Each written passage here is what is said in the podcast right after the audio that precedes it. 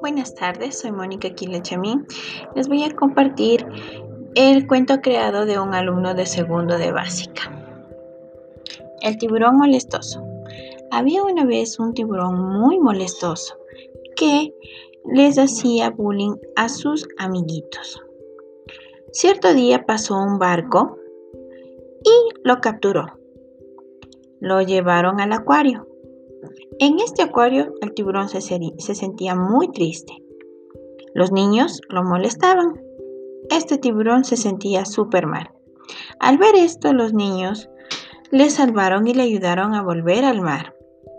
Entonces, este tiburón aprendió a respetar a sus amiguitos. Fin.